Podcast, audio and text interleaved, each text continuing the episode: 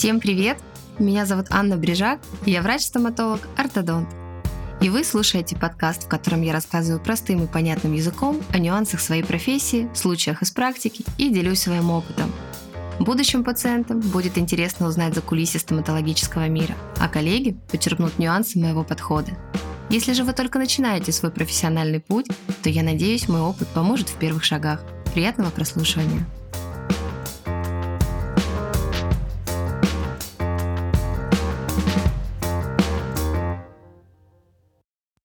Друзья, вы обращаете внимание на свою осанку? Возможно, у кого-то из вас одно плечо или бедро выше противоположной стороны.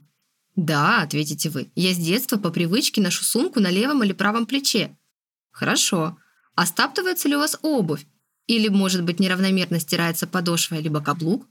Остаются ли у вас следы брызг на штанах с тыльной стороны в дождливую погоду? Какая у вас привычная сторона жевания? К чему эти вопросы, спросите вы? На сегодняшний день научно доказано, что прикус и осанка – это взаимосвязанные вещи.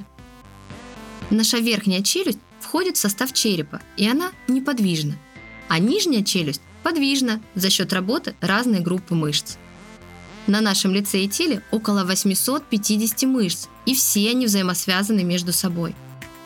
Когда по каким-либо причинам в теле человека имеются мышечные блоки, другие группы мышц перераспределяют и частично забирают на себя эту нагрузку. Наши зубы анатомически имеют бугры и фиссуры, углубления.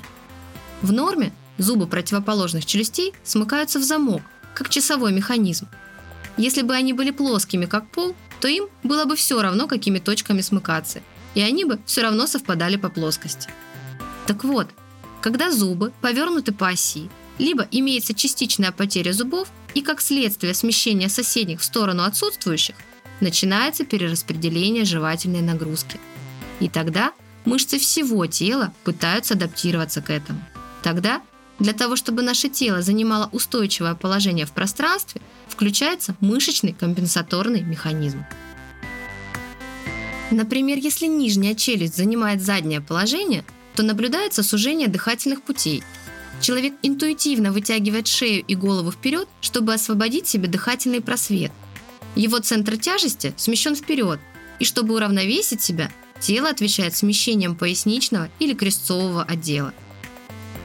Если нижняя челюсть занимает переднее положение, то центр тяжести тела смещен назад. Даже завышенная пломба и сверхконтакт могут привести к мышечному дисбалансу. Если в полости рта пациента я вижу перекрестный прикус, когда зубы нижней челюсти в обратном перекрытии с верхним, то у такого пациента 100% имеется нарушение осанки. Для стабильного результата ортодонтического лечения необходима костно-мышечная поддержка, которую оказывают врачи-остеопаты, кинезиологи и мануальные терапевты. На сегодняшний день тандем ортодонт и остеопат – это неотъемлемая часть комплексного подхода к лечению.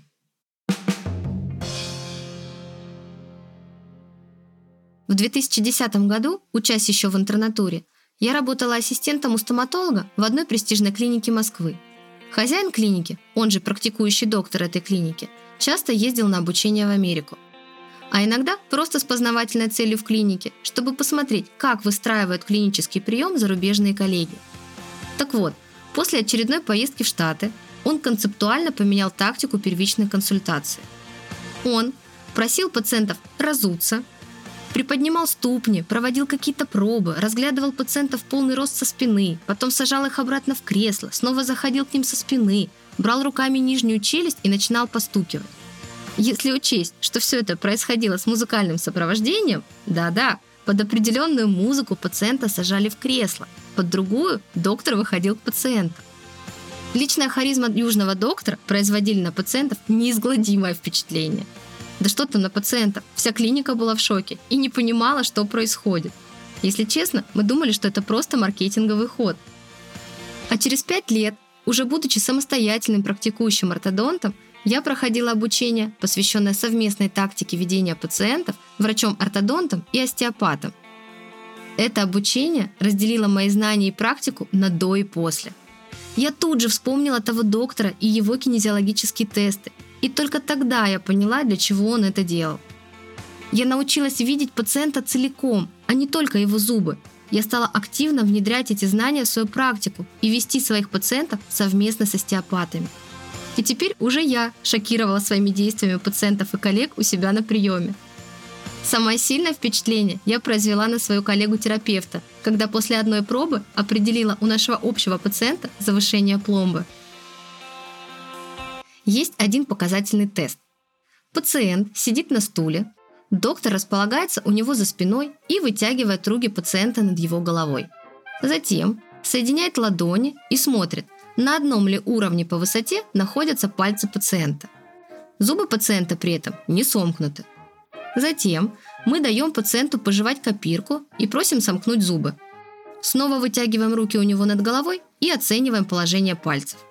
Если пальцы одной руки стали выше, значит в полости рта на этой стороне имеется супроконтакт. Смотрим на отпечатки зубов по копирке и видим плотный отпечаток. Совершаем пришлифовку этого участка и проводим тест снова.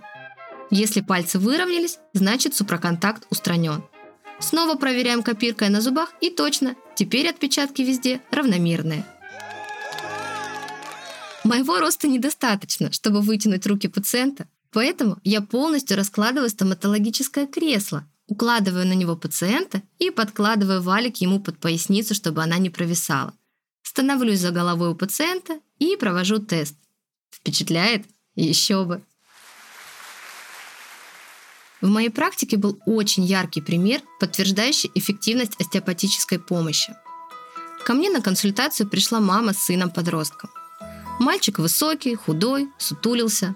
Голова вытянута вперед, нижняя челюсть занимает заднее положение, у него проблемы с носовым дыханием, аденоиды, лицо вытянуто, рот приоткрыт. Я изготавливаю мальчику функциональный аппарат и направляю их к остеопату. Через две недели они приходят ко мне на плановый прием, и мама торжественно объявляет, что во время отпуска в Турции они забыли этот аппарат в отеле. Так как финансово позволить себе новый аппарат они не могут, то просят помочь чем-то другим. Я спросила, посещают ли они остеопата, и они ответили, что были уже на двух сеансах. В этом случае я рекомендовала им продолжить заниматься с остеопатом а как только их финансовая ситуация изменится, я жду их на прием. Они пришли через полгода. Я не сразу узнала мальчика. В кабинет зашел подтянутый молодой человек с сомкнутыми губами, отличным носовым дыханием, расправленными плечами и военной выправкой. «Что случилось?» – опешив спросила я. «Вы что, поступили в кадетское училище?» «Нет», – засмеялась мама. «Мы прошли курс лечения у остеопата по вашей рекомендации». Я была в шоке. И сейчас, когда я вижу положительную динамику и стабильный результат совместного лечения, я не могу отрицать очевидного. Прикус и осанка – это единое целое. Поэтому, если у себя на приеме я попрошу вас разуться или буду пристально разглядывать вашу подошву, не удивляйтесь.